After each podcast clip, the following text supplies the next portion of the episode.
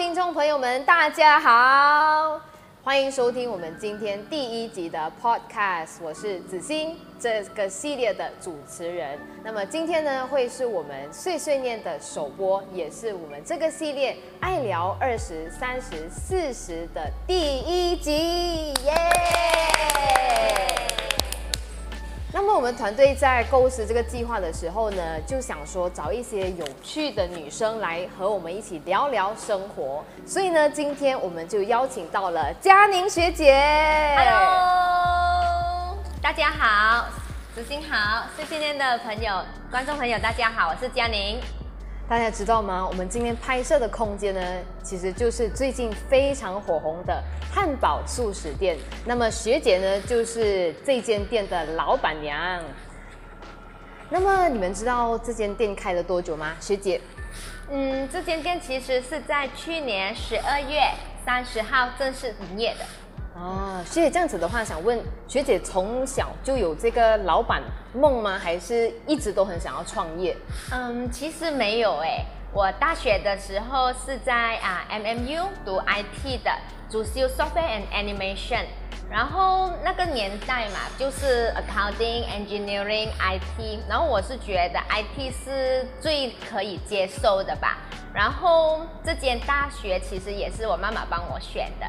我是来自一个啊比较小康之家，然后嗯，我妈妈常说我就是家里啊温室里的小花，然后所以那个时候呢，呃，没有特别什么梦想啊，什么志愿啊，其实都没有，就妈妈安排，然后我就去读这样子。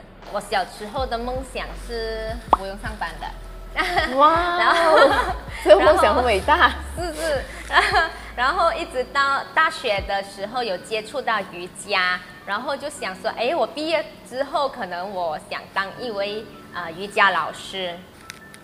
谢谢。所以你毕业之后呢，是有想要当瑜伽老师？那么你用多少的时间去实践这个部分呢？嗯，毕业过后呢，我就先去打工。然后那时候我就想，我的目标呢就是五天工、小饭工、高人工就可以了。哇哦！因为我是想说，我如果我的工作太忙的话，我是没有机会去啊、呃、学习和练习瑜伽的，嗯，所以就以这个方向去找了我的工作，然后很幸运的也找到像这样子的工啊，然后我就每天下班过后就开始学瑜伽。大概学了一年多的时间，我就开始进修啊瑜伽老师的课程，然后，可是过后也老师课程执照是拿到了，可是没办法马上就成为一位瑜伽老师，因为那时候刚好呃就结婚，然后就跟我的先生到美国去，啊，就可是到美国过后呢，因为这个瑜伽是我的兴趣嘛，所以到美国过后我也继续这个。啊，产前和产后的瑜伽老师课程，然后从美国回来过后呢，孩子也出生了，我就开始在家啊忙家业，照顾孩子，一直到我两个孩子都上幼儿园过后呢，我才重新再练习瑜伽。那么我就想请问学姐，就是在工作之前，你大学毕业了，你生孩子。啊、然后呢，你还孩子上了幼儿园，你才有办法去实践你的梦想。那么这一直以来，你怎么样维持你的这个对梦想的热忱还有坚持？啊、呃，其实整个过程都是断断续续的嘛，因为可能就是因为我的性格比较随遇而安，所以在啊、呃、梦想的追求上呢，我自己是知知道我是不会放弃的，嗯、可是我也不会执着说什么时候我一定要实践它，就。呃，机会来了，我就把握，然后就啊实践这样子了。所以我也不会太过计较说，啊、呃，我的课要多少钱啊，我一天要多少堂课啊，这些我都没有去计较。只要有，那么呢，我就啊、呃、就很开心了。所以学姐的梦想就是不是要做很多公交很多课、赚很多钱这样子，就是有就接，没有也不用紧。对对对对对。啊也可能就是我们家虽然没有很富裕啊，可是对物质的要求其实没有很高，我们也不会去说买什么名牌啊、很贵的东西啊，就是都是一些生活基本上的开销。所以嗯，所以就不会太去追求这样子，只要自己开心就够了。我觉得学姐这个观念呢，跟我们有一点不一样，蛮特别的。因为呢，我们这个年龄层会觉得说，我们付出的和和我们回报的是一定要同等的，或者是它是需呃需要更高的回馈，我们才会去做这件事情。嗯、呃，可能我是觉得自己是比较幸运的吧，从小就是家庭也是小康之家，然后一直到现在结婚过后都没有太大的负担，也。不需要养家，也不需要，真的真的非常的幸运啊！所以就是，嗯，每个啊每个人的每个人的家庭状况不一样，然后每个人的生活素质不一样，然后有不同的要求，所以可能有些人他们要养家。或者是他们的工作并不是他们很喜欢的，或者是整个工作环境其实他们没有很满意的，所以在不同的因素情况之下呢，别人可能就会会好像子欣刚才所说的比较计较还是怎样的，因为我自己是在做自己很喜欢做的事情，然后又没有负担，所以我就可以很像很潇洒这样子啊，没关系呀，多少钱都可以呀，多少课都可以呀，这样子。所以不能够去跟比较啦，嗯，对对对，我觉得这个想法是很好的。那么学姐也是因为兴趣嘛，所以就是无怨无悔的一直在做。好像有些打工人可能也是因为不逼不得已，为了生活，他们都需要呃去计较啊钱啊，得到的多还是少啊，所以他们也是因为这样子没有太多的选择，所以也不能够做自己很喜欢或者是真正想要去做的事情，嗯。那么过去学姐还算是一直在打工嘛。嗯、那么之后呢，我也知道过去的一年学姐有就是去国际学校上班，为了陪孩子。那么现在呢，就已经转行当老板，当老板娘。那么呃，就是她就是从打工到当老板，其实是一个很大的转变。嗯、那么学姐是怎么样的这个情况下会做这样子的事情？其实当初到慈济啊国际学校上班呢。一心就是为了啊方便孩子再送孩子啦，然后就到学校去上班，然后整个过程也是非常的努力和去啊学习啦，然后发现其实没有很适合，然后在 MCO 的时候呢，就嗯一天在滑手机啦，就滑到说哎有一个，因为我们素食者嘛，都是有参加在 Facebook 啊，都有参加一些 Vegetarian Society 什么的，然后就要啊。看平时有什么好吃的这样子，嗯、然后就看到一个这样子，有一间啊妈妈 burger 在 Penang 的，他们要啊找雪绒的分开雪绒分店，然后就招聘看有没有人可以啦啊要接这个分店这样子啦，所以我就觉得哎这个也是一个很好的机会呀、啊。是哦，因为我们有看到啊。啊 对啊，这个就是哎让我看到就是一个很好的姻缘、啊，真的是好姻缘。去尝试去申请哦，然后非常幸运的啦，在众多的申请者当中，我们是被选中啊。我觉得这个也是一个很好的姻缘啊。就在呃年轻的尾端，我们尝试做不一样的东西，这样子。没有学姐还很年轻，还很年轻，还没有到尾端，还没有到尾端。其实成家过后呢，就大部分时间都在陪孩子，都没有办法。参加太多的实际活动、自工活动，但是我一直告诉自己啦，实际要生活化，然后素食其实就是生活化的一部分。从二零零二年开始就开始啊，慈青嘛，就开始茹素到现在。哦，这个学姐会煮素食吗？呃，其实本身不太会煮素食，不太会煮，所以啊、呃，也不太喜欢煮。所以每次期待周末的时候，偶尔可以到不同的素食餐馆去用餐。然后现在自己经营一间这样子的啊素食汉堡店呢，就觉得是一个可以推广素食的一个很好的管道啦。希望让荤食的朋友们呢，比较容易接受这样子 meatless 的角度去出发的一间素食馆。这样子讲到这里，学姐是会自己主动去积极的向家人啊、朋友啊去推素吗？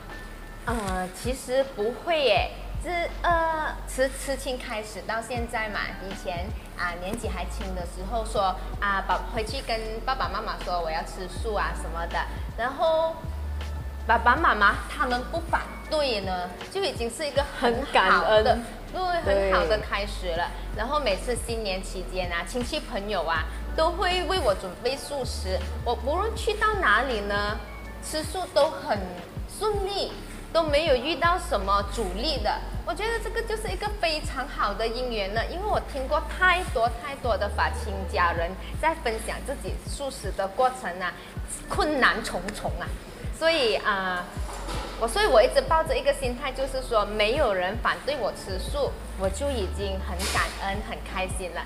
我其实我的理念非常的简单啊，我觉得素食它不是素食者的食物，它是全人类的食物，嗯、大家都可以吃素。嗯，所以我们的餐馆一直以来都没有。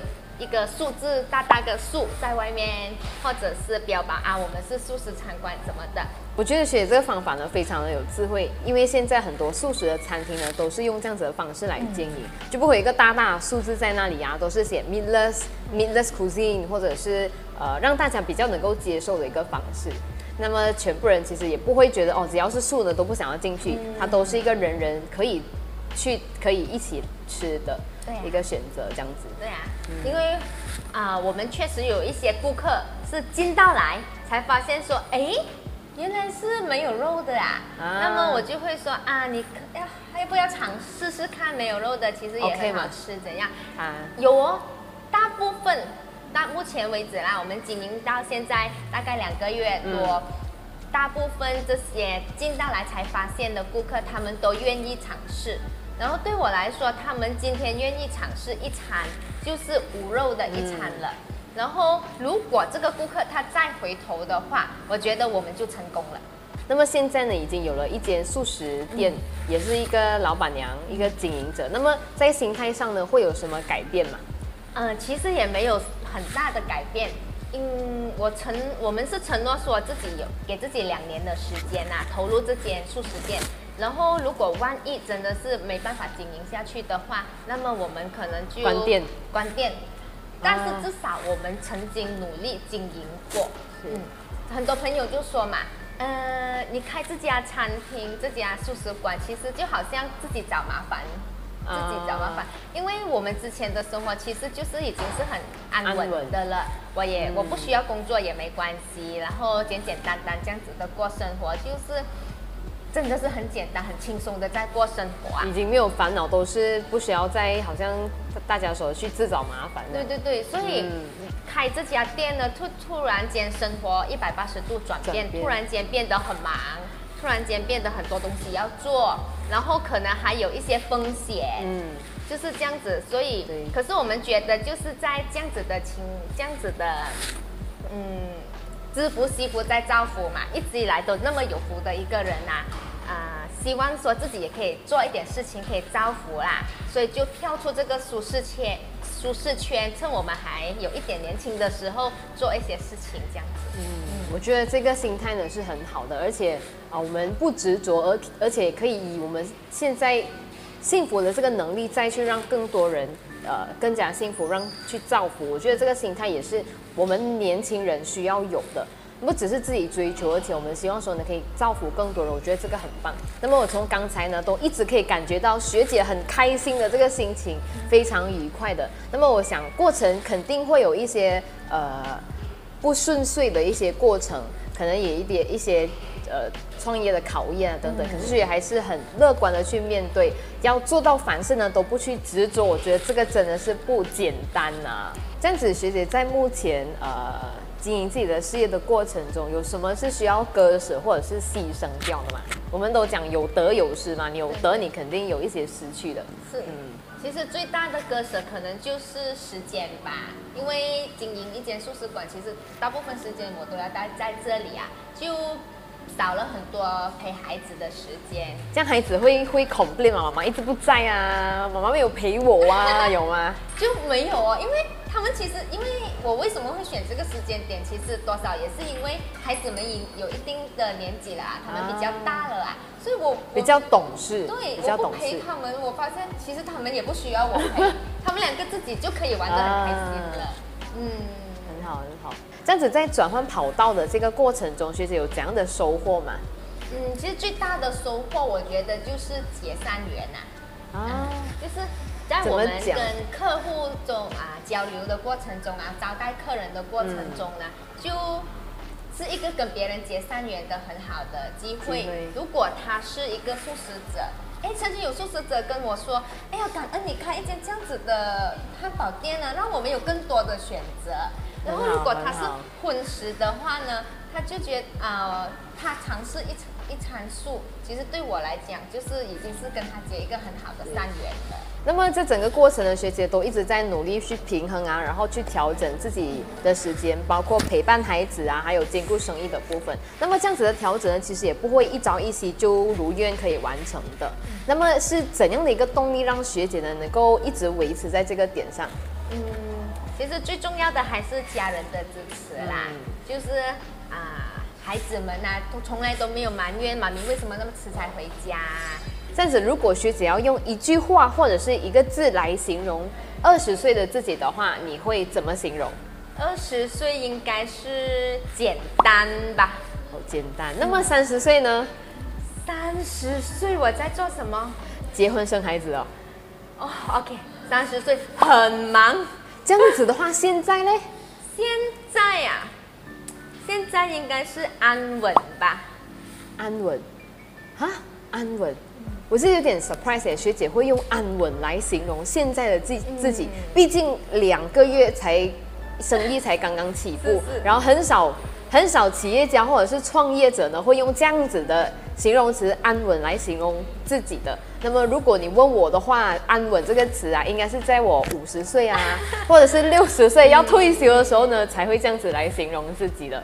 是，虽然现在是刚刚创业嘛，嗯，未来还有很多的未知数。整个状态为什么我会说安稳？可能就是因为我觉得活在当下是非常重要的。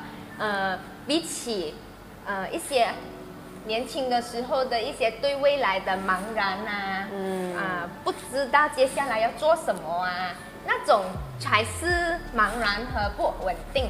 可是现在我很明确知道自己在做什么，所以我觉得这个状态是安稳的，嗯、而且有一个这样子一个美满的家庭啊，有一个知道自己要做什么的一个阶段啊，我觉得是很安稳的，不需要想的那么的遥远。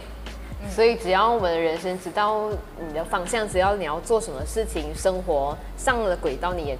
我们都可以过得很安稳，对对，了解这个心态上的安稳，我非常的欣赏。我觉得今天很开心能够跟学姐一起来交流，那么我真的觉得团队没有找错人，所以呢，希望下一次有机会的话，我们一起邀约学姐的一家大小，一起来跟我们聊生活，分享生活的大小事。碎碎念，爱聊二十三十四十，我们下期再会。感恩佳宁愿意来到爱聊二十三十四十的第一集，和他聊天的过程，我们每一个人都被他那乐观的态度、愉悦的心情给感染。我相信，在他嘴里说出来非常顺遂的人生路中，也有不尽人意的时候，但他还是笑着的过每一天。聊完之后。我们追问着他：“如果有机会让他和过去的自己对话，他会说些什么呢？”对于二十岁的自己，佳宁说：“感恩自己的坚持，不放弃梦想，就算走得慢，也有实践的一天。”对于三十岁的自己，他说：“那是最辛苦的时光，也是最甜蜜。”最无价的全职妈妈陪伴孩子成长，绝对是对的决定。我们相信，也祝福佳宁在未来的每一天、每一个决定都可以如此简单、平凡。就如他说的，安稳也只不过是如此。